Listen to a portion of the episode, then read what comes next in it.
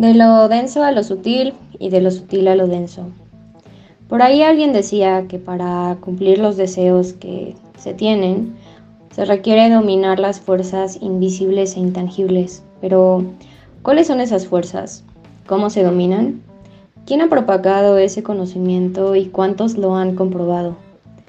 Recordando que más allá de la materia hay un campo energético, todo lo creado y existente fue antes un pensamiento particular que después comenzó a propagarse hasta ser parte de la conciencia colectiva humana. Si mis predicciones son correctas, el multiverso se vuelve esta lluvia de ideas y creaciones mentales que cada individuo formula en su propia mente. El mundo onírico se convierte en un portal hacia este multiverso, lo que nos permite acceder a sueños e ideas que de manera consciente nunca habríamos podido crear. Pero, ¿por qué? La fuente de todo conocimiento es un núcleo y la información de cada ser del universo se acumula ahí, como lo que le llaman los registros akáshicos. Por lo tanto, al dormir experimentamos realidades intercaladas de otros seres, se mezclan entre sí, aunque usualmente predominan nuestras bases. Pero, ¿cómo es que este conocimiento puede cambiar el rumbo de la humanidad? Hay, desde mi perspectiva, tres maneras prácticas de conocer nuestra esencia individual hasta llegar a la unidad infinita. La primera es nuestro cuerpo físico. Este es el más fácil de percibir, pero también el más difícil de escuchar. Cuando estás conectado a la información que tu cuerpo físico expresa por medio de enfermedades, malestares y sensaciones, logras ser físicamente maduro. La segunda parte es la mental, tomando en cuenta que la mente no existe sin su parte física, que en este caso es el cerebro, podemos deducir que es la intersección de la tercera parte que voy a mencionar a continuación. Pero bien, la mente conecta las terminales físicas nerviosas que hacen que el cuerpo exprese su éter o su parte espiritual. Y cuando somos maduros a nivel mental es porque comprendemos de manera profunda el por qué el cuerpo expresa comportamientos dependiendo de la información que el cerebro emite y recibe.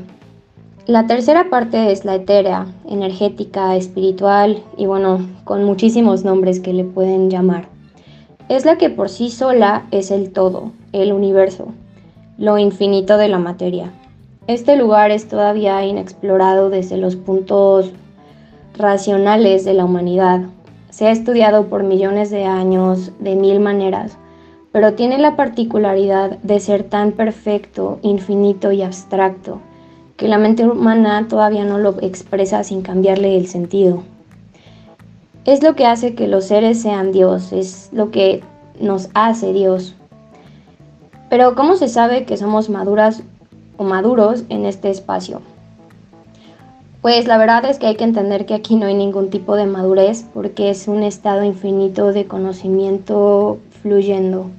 Hay muchas teorías que consideran que hay más cuerpos y partes que forman al ser humano. Sin embargo, esta me parece la más práctica porque también aquí me agrada la idea de que somos una trinidad y citando a Nikola Tesla también se deduce esto de que los fractales tienen una alineación que cumple con la secuencia del número 3.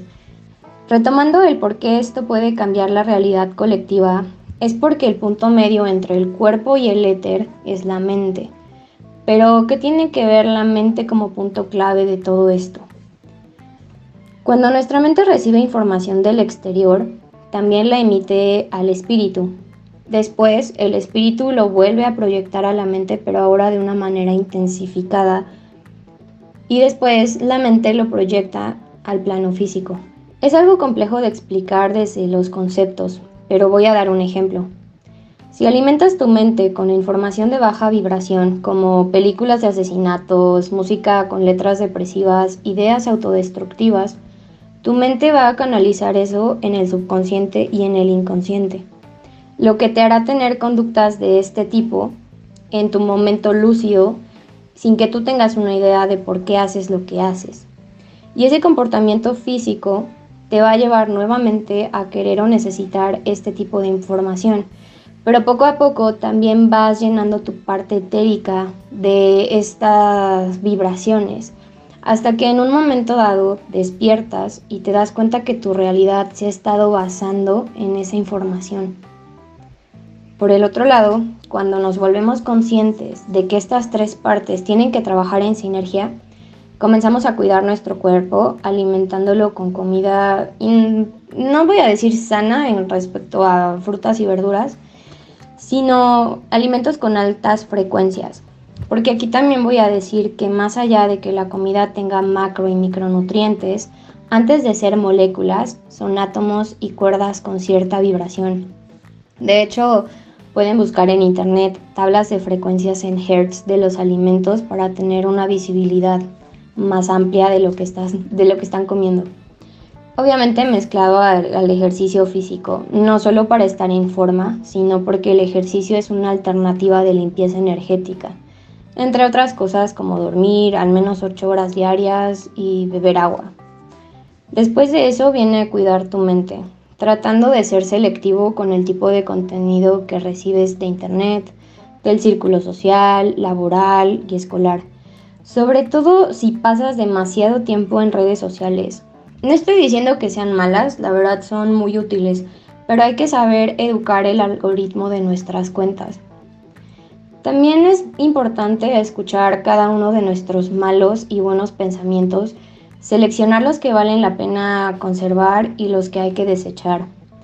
Y no es que yo sugiera la meditación tradicional, pero sí considero muy importante la meditación constante, que simplemente requiere que en cada momento se esté consciente de lo que se hace y por qué se hace, no solamente vivir en piloto automático. Una vez que estos dos aspectos están en en armonía y tú ya te sientes una persona que ejecuta cosas de alto valor, la parte etérica comienza a trabajar correctamente porque es información que está recibiendo también. Y una vez que ya pasó esto, las cosas se voltean, todo empieza a estar al revés. ¿A qué me refiero? Que ahora desde nuestros deseos y desde nuestras ideas nosotros vamos a poder moldear el plano físico y no va a ser complicado porque este plano ya está trabajado en armonía, libre de círculos viciosos.